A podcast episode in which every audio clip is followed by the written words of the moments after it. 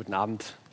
Ich bin geliebt. Das ist heute das Thema. Oder simpel anders formuliert, Gott liebt dich. Und Verena hat schon angedeutet, ich weiß nicht, was in deinem Kopf vorgeht, wenn du das hörst. Ob das eher so ein gelangweiltes Seufzen ist, kenne ich schon, weiß ich schon. Ob das für dich schon vielleicht seit Monaten unglaublich und unwahrscheinlich passiert, weil dein Leben irgendwie das Gegenteil widerspiegelt. Oder ob es ganz neu für dich ist. Aber dieser simple Satz, Gott liebt dich, ist seit 2000 Jahren eine der zentralen Sätze, eine der zentralen Botschaften des christlichen Glaubens. Es ist nicht komplizierter geworden, es ist simpel diese Botschaft. Gott liebt dich. Und wenn wir morgens Kinderprogramm haben, mit den Kindern was machen oder wenn Kinder von christlichen Eltern, jedes Kind bekommt diesen Satz mit, Gott liebt dich und kann diesen Satz verstehen. Und es gibt brillante Theologen, die Bücher über Bücher geschrieben haben und studiert haben ohne Ende und das Ergebnis all ihres Studierens mit Gott liebt mich zusammenfassen. Es ist ein Satz, der so einfach, so simpel ist und trotzdem die, die ultimative Realität des Universums widerspiegelt. Und wir haben ihn so oft gehört, dass wir ihn vielleicht sogar zu oft gehört haben. Dass er banal für uns geworden ist. Dass wir so ein, ja, ja, ich weiß, so eine Reaktion haben. Und Paulus schreibt hier einen Text, das ein das ein Gebet ist und das sich zentral um, um diese Idee dreht. Er will, dass Leute verstehen, dass Gott sie liebt. Und ich möchte mit dem Rahmen beginnen, in den Paulus dieses Gebet stellt, mit den ersten Versen und den letzten Versen dieses Gebets. Weil dieser, dieser Rahmen, der spiegelt eine, eine Einstellung, eine Haltung von Paulus wider, die, glaube ich, absolut zentral ist, wenn wir über die Liebe Gottes nachdenken. Und das ist, das ist zu staunen, das ist anzubeten. Das ist mit den Worten an der Grenze zu kommen. Und Paulus beginnt sein Gebet so in Vers 14, indem er sagt, noch einmal, wenn ich mir all das vor Augen halte, kann ich nicht anders, als anbetend vor dem Vater niederzuknien. Er, dem jede Familie im Himmel und auf der Erde ihr Dasein verdankt. Wenn ich mir das alles vor Augen halte, und er hat es davor länger beschrieben, was es bedeutet, dass Gott liebt und dass Gott mich liebt. Und wenn ich mir das vor Augen halte, dann kann nicht anders, als auf die Knie zu fallen und anzubeten und zu staunen darüber, wer dieser Gott ist, von dem jede Familie und alles auf der Welt ihr Dasein verdankt. Ich staune über diesen Gott. Und er endet damit und er sagt, ihm, der mit seiner unerschöpflichen Kraft in unserem Werk ist und unendlich viel mehr zu tun vermag, als wir erbitten oder begreifen können. Ihm gebührt durch Jesus Christus die Ehre in der Gemeinde von Generation zu Generation für immer ewig. Und auch hier merkt man, wie seine Sprache ans Ende kommt. Er, der reich ist an unerschöpflicher Kraft und unendlich viel mehr tun kann, als wir denken und erträumen können. Er kann so viel mehr, er ist so viel größer. Und alles, was er sagt, ist, wir können staunen für immer und anbeten. Und Anbetung bedeutet, Gott zu erleben, Gott zu sehen und einfach nur mit, mit Staunen, mit, mit Wertschätzung, mit Freude, mit Ehrerbietung zu reagieren. Und Paulus beginnt so und Paulus endet so. Und warum ich, warum ich darauf rumreite und warum ich das so betone, ist, weil ich glaube, dass dieses Staunen, staunen zu können, eine, eine, eine tiefe Voraussetzung dafür ist, Gottes Liebe überhaupt zu verstehen. Wir leben in der Welt und ich lebe in der Welt ganz besonders, weil es super stark meine Persönlichkeit ist, in der ganz viel rational funktioniert. Und mehr zu verstehen bedeutet, mehr Informationen zu haben. Der, der mehr Informationen kennt, der, der mehr Antworten hat, der weiß mehr. Der ist der, der mehr versteht. Und ich glaube, dass das nicht immer stimmt. Ja, Informationen sind wichtig, aber es gibt Dinge, die, die, die sind nicht nur Informationen. Und wenn wir sie auf Informationen zusammenschrumpfen, verlieren wir unendlich viel. Stell dir, stell dir Folgendes vor. Du siehst einen, einen Sonnenuntergang oder zwei Menschen sehen einen Sonnenuntergang. Und da ist der Erste und er kann ganz genau beschreiben, wie dieser Sonnenuntergang aussieht. Er sieht, wie es das Gelb in das Orange übergeht und dann in den Rot und dann mit dem dunkelblauen, fast in Lila sich verschwimmt, wie einzelne Wolken dabei sind und es einfach zu einem majestätischen Anblick machen. Und er beschreibt das ganz genau, schreibt das auf, kann es ganz klar in Informationen bündeln und kommunizieren. Und dann ist da jemand anders, der sieht das gleiche Bild und er steht da und sagt, wow, wow, das ist schön. Wer von beiden hat die Realität, die er sieht, besser verstanden und besser erfasst. Und noch viel wichtiger die Frage, auf wen von beiden hat diese Realität einen prägenden Einfluss fürs Leben? Der eine geht weg mit einem Zettel, der mehr Informationen hat. Vielleicht freut er sich darüber, dass er Informationen hat, aber nur ein bisschen. Der andere hat ein Gefühl von Freude, ein, ein Gefühl von Majestät und, und, und geht mit diesem Erleben weg. In Verstehen bedeutet nicht mehr Informationen zu haben, nicht immer, sondern Verstehen ist viel mehr. Und ich glaube, dass wir die Liebe Gottes manchmal so ja fast gleichgültig behandeln, weil, wir sie, weil sie für uns eine reine Information geworden ist und damit wir sie nicht wirklich verstehen. Es gibt einen englischen Schriftsteller, der vor 150 Jahren seine Geschichte beschrieben hat zum, zum, zum christlichen Glauben und da darin so ein bisschen seine Verstehensgeschichte beschreibt. Und, er, und er, fängt am Anfang an in seinem Kapitel zwischen einem Poeten und einem Logiker zu unterscheiden.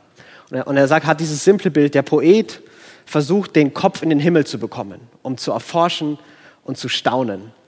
Der Logiker versucht, den Himmel in seinen Kopf zu bekommen und dabei platzt ihm der Kopf. Die einen wollen in den Himmel gucken und staunen und begeistert sein. Und die anderen versuchen den Himmel in ihren Kopf zu bringen und merken, wie sie das maßlos überfordert. Und die einzige Chance, die wir haben, das in unseren Kopf zu bekommen, das auf Informationen zu reduzieren.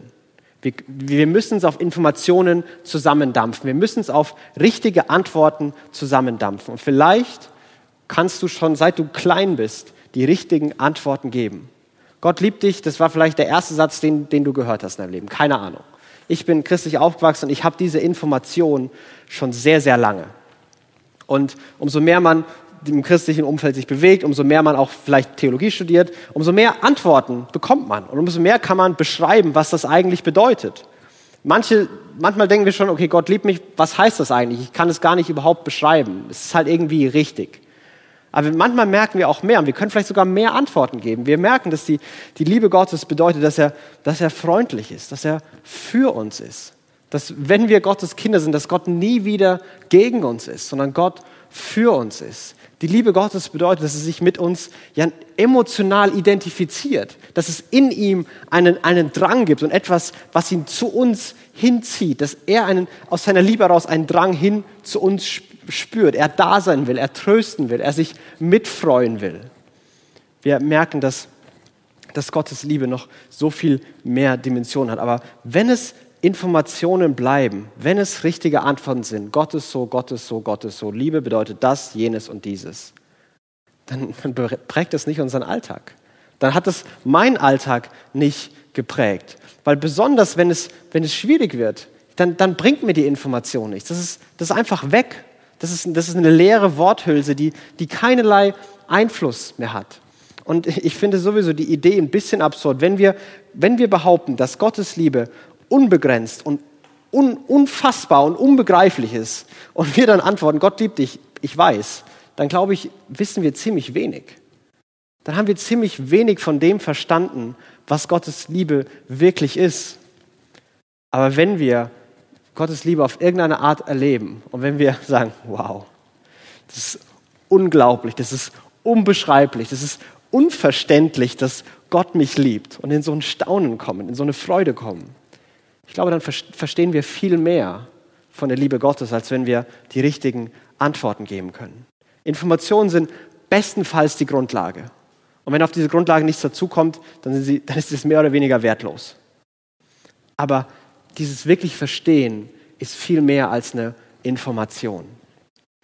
Und deswegen, glaube ich, schreibt Paulus das auch in einer Gebetsform, weil das was ist, was, was, was so, so menschenunmöglich ist, weil das keine, keine Predigt der Welt verändern kann, dass wir beginnen zu staunen, weil alles, was ich tue, ist euch Informationen zu geben und vielleicht, wie wir denken können, aber das reicht alles nicht. Und Paulus betet deswegen, dass Gott das tut, dass er betet das für die Leute.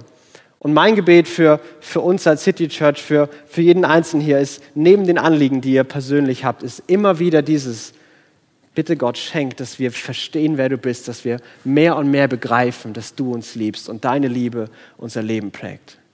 Denn ich glaube, das wird die Grundlage für alles sein. Und Paulus beschreibt, dass es so grund, wie grundlegend dieses Verstehen der Liebe Gottes ist und warum er dafür betet. Das beschreibt er in den, in den nächsten Versen. In Vers 17 sagt er, es ist, und in Vers 16, Und er sagt er, und ich bete, dass der, der unerschöpflich reich ist an Macht und Herrlichkeit, er gebe euch durch seinen Geist innere Kraft und Stärke. Es ist mein Gebet, dass Christus aufgrund des Glaubens in euren Herzen wohnt und dass euer Leben in der Liebe verwurzelt und auf das Fundament der Liebe gegründet ist. Er spricht von, von Kraft, von Stärke, von tiefen Wurzeln, von einem Fundament. Er redet von, von Stabilität, von, von Stärke. Nicht, nicht äußerer Stärke, sondern einer inneren Stärke, einer, einer Festigkeit, einer, einer Stabilität, einer persönlichen Stabilität, eine, eine stabile Identität. Und dass, dass der Zusammenhang von geliebt zu sein und stabil zu sein, dass der zusammengehört, das ist, das ist relativ offensichtlich, denke ich. Also zum Beispiel, wenn Gott wendet immer wieder dieses Vater-Kind-Bild an. Und, und ein Kind, das in einem, in einem stabilen, gesunden, guten Umfeld aufwächst, ist ein Kind, das in einem Umfeld aufwächst, wo das Kind geliebt ist, wo der Vater da ist, wo der Vater seine Liebe kommuniziert. Ich freue mich über dich, du bist schön, du bist talentiert, du bist gut. Und in dem Kind entsteht ein Selbstbewusstsein, entsteht eine Stabilität. Und überall da, wo das, wo das nicht der Fall war, wo der Vater vielleicht gar nicht da war oder ganz andere Dinge gesagt hat, du bist nicht gut genug, du musst dich mehr anstrengen oder was soll das eigentlich, warum bist du nicht mehr wie, da entsteht eine, eine Unsicherheit, da entsteht eine, eine Spannung, da steht auch eine, eine Schwäche irgendwie. Wir können die gut verstecken, aber die ist da. Und Stabilität hängt zutiefst von dem Wissen ab, sind wir geliebt. Und da müssen zwei Komponenten zusammenkommen. Der Vater muss lieben und seine Liebe kommunizieren. Und Vater und, und Kind müssen, müssen in Beziehung stehen. Nur, nur lieben und kommunizieren, aber ohne Beziehung, das geht eigentlich gar nicht, aber das, das reicht auch nicht.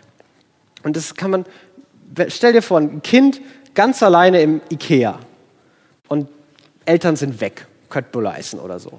Und das Kind fängt an, das zu merken, da, da ist niemand. Und es, es, ist alleine und es beginnt Angst zu haben und es sind so viele Menschen und es, und es schreit und seine ganze Welt bricht zusammen. Und es, es reicht nicht, wenn auf einmal eine Durchsage kommt, lieber Walter, dein Vater hat dich immer noch lieb. Das, das bringt dem Kind nichts. Das Einzige, was die Situation ändert, ist, wenn der Vater kommt und der Vater da ist.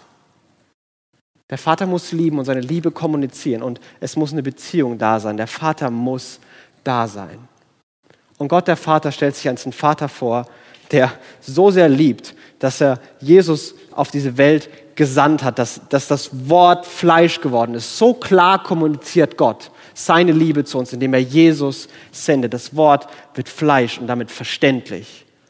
Und der Vater ist immer da, denn deswegen hat er seinen Geist gesandt, der in die Herzen ist und der in uns ruft, indem wir rufen Papa, aber Vater. Gott liebt und Gott ist da. Und wenn das beides gegeben ist, dann, dann merke ich bei mir immer, Moment mal, dann liegt ja das Problem nicht auf Gottes Seite. Ja, bei, bei menschlichen Vätern liegt es oft auf der Seite der Väter und nicht an den Kindern. Aber bei Gott ist es, glaube ich, genau andersrum. Bei mir ist es genau andersrum. Ich bin das Kind, das mit Kopfhörern vor seinem Tablet sitzt und googelt, wie man eine bessere Beziehung zum Vater hat. Aber während der Vater außen rum ist und Beziehung leben will und ich mich so abkapsel, so ausblende, ich so beschäftigt bin, ich mir gar keine Zeit nehme, mich gar nicht Gott aussetze.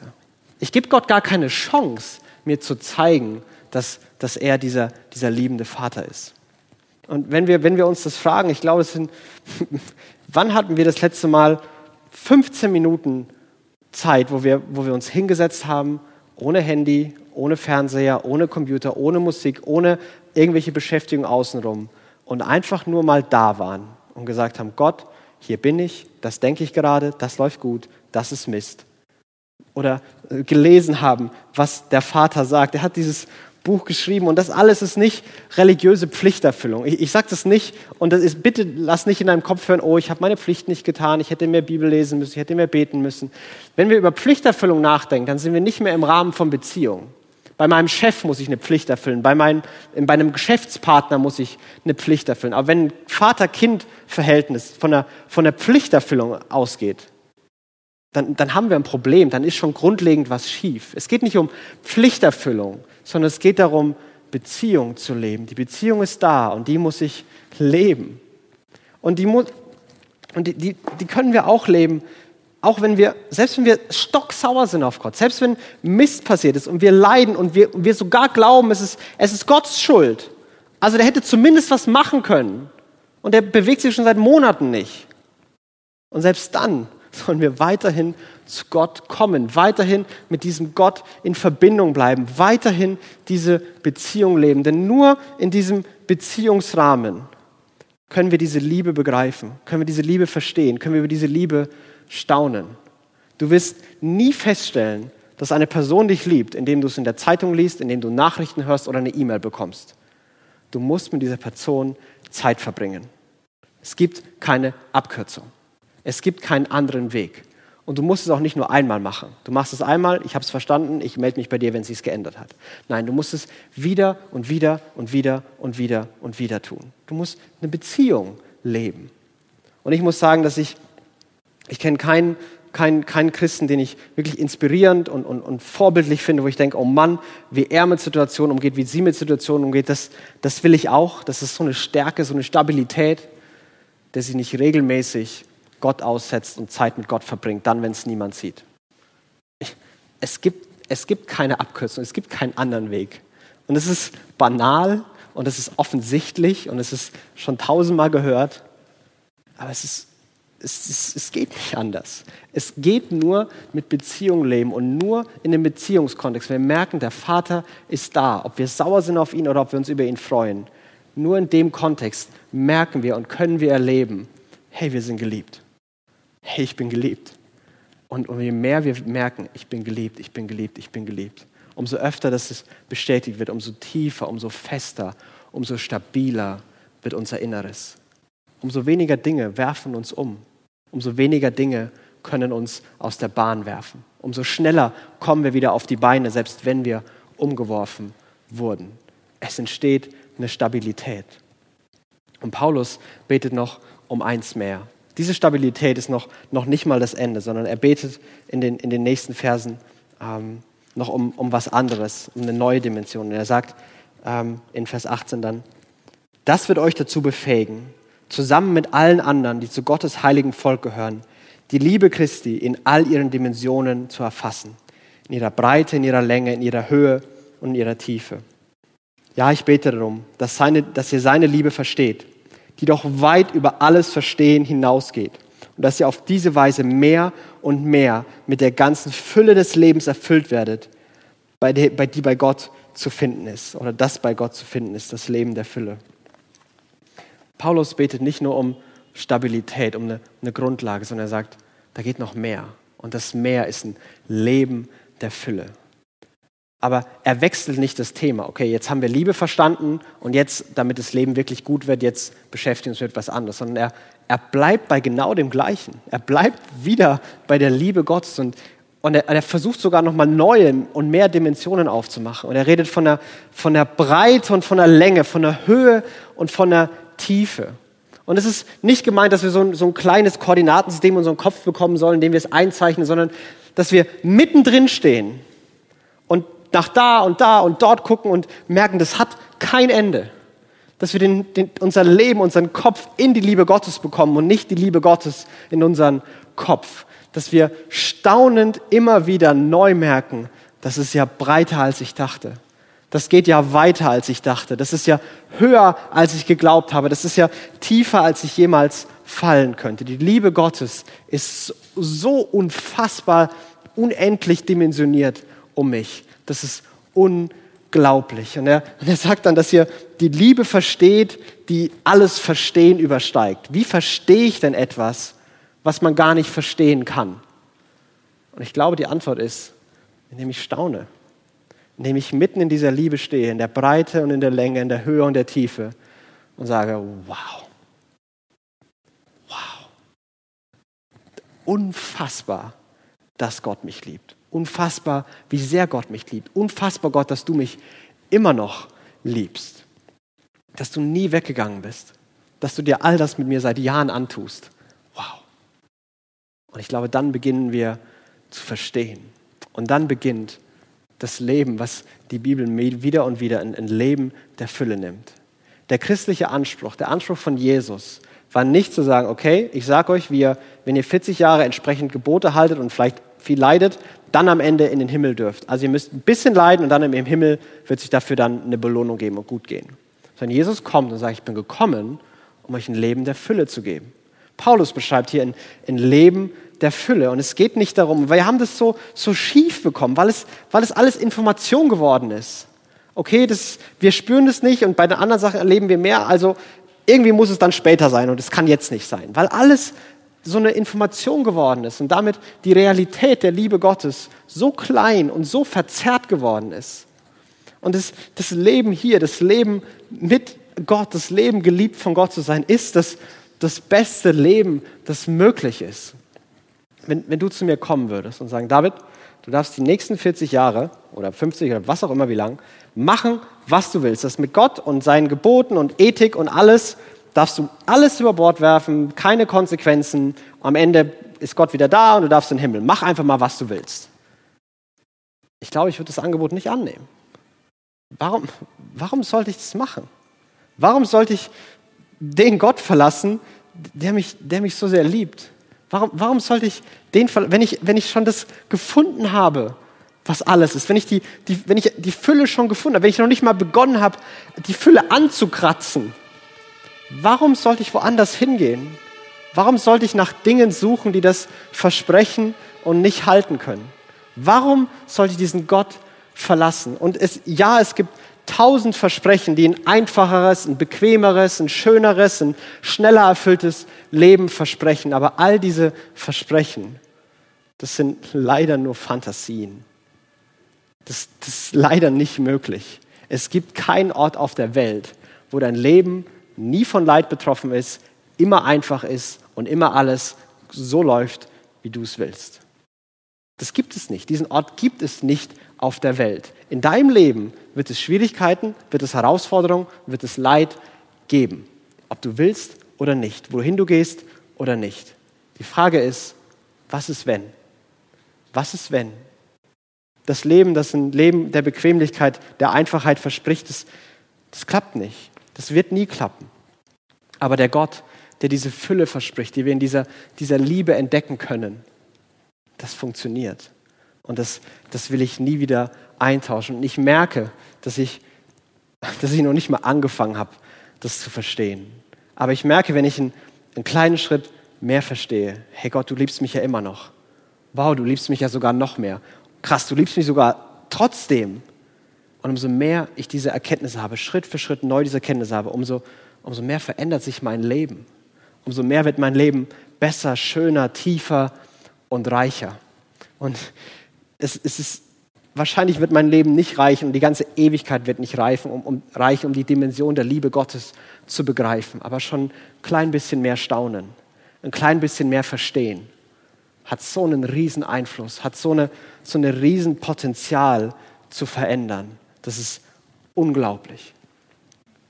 Die Liebe Gottes, dass wir geliebt sind, das ist die, die, die ultimative Realität des, des Universums. Es gibt nichts Größeres.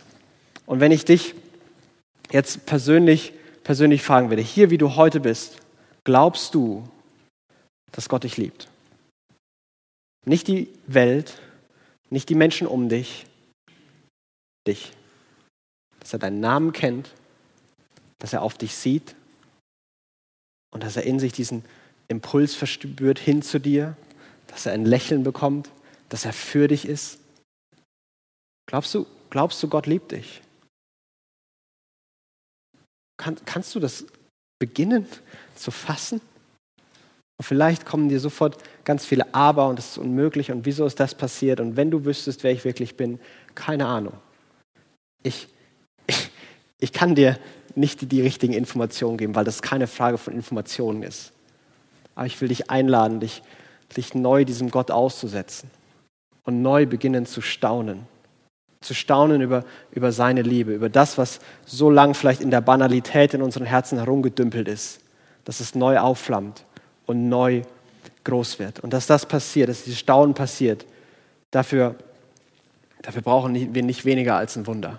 Das ist was, ein übernatürlicher Eingriff, dass er uns die Augen öffnet, die Herzen, Herzen verstehen lässt. Wir brauchen ein Wunder. Und dieses, dieses Wunder, dieses, diese ultimative Kommunikation der Liebe Gottes, die hat er ein für alle Mal in, in Jesus bewiesen. Gott ist unendlich, er ist unveränderlich, er ist ohne jede Grenze.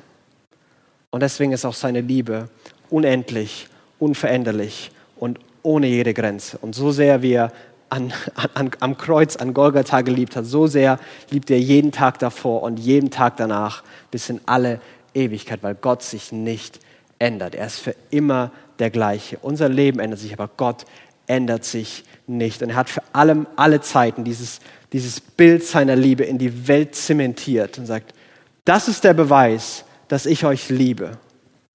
Johannes, der hat gesagt, darin besteht die Liebe Gottes. Das ist das Fundament. Nicht, dass wir Gott geliebt haben, sondern dass er uns geliebt hat und seinen Sohn gesandt hat, um für uns zu sühnen, um, für uns, um uns zu vergeben, um all das, was zwischen mir und Gott stehen könnte, wegzunehmen. Und all die, die Abers, all die Fragen, die in meinem Kopf vielleicht aufgepoppt sind, wo du denkst, es kann nicht sein, dass Gott mich liebt. Warum, warum ist das so? Weißt du ja nicht, wer ich bin?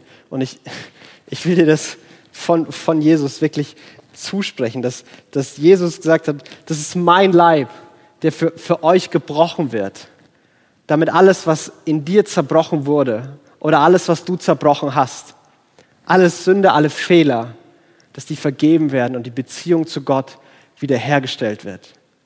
Ich wurde für dich gebrochen, damit du ganz sein kannst, damit du stark sein kannst. Und genauso sagt Jesus, dass er sein sein Blut vergossen hat. Dass sein Blut uns, uns reinwäscht und sein Blut uns befähigt, in die Gegenwart Gottes zu treten, in die Gegenwart der Liebe selbst, dass wir an diesen Ort gestellt werden, wo wir uns umsehen und überall um uns, breit, lang, hoch, tief, die Liebe Gottes ist und wir beginnen können zu staunen. Dass wir uns nicht mehr mit Informationen zufrieden geben müssen, sondern Gott hat durch sein Blut ermöglicht, dass wir in der Gegenwart Gottes stehen dürfen dass das alles uns gehört und dass wir mitten in der Liebe sein dürfen, was viel mehr als Information ist. Dieser Gott liebt dich. Er liebt dich unfassbar. Und ich lade dich ein zu staunen. Ich lade dich ein, wieder, vielleicht das allererste Mal oder wieder oder immer weiter mit ihm in Beziehung zu stehen.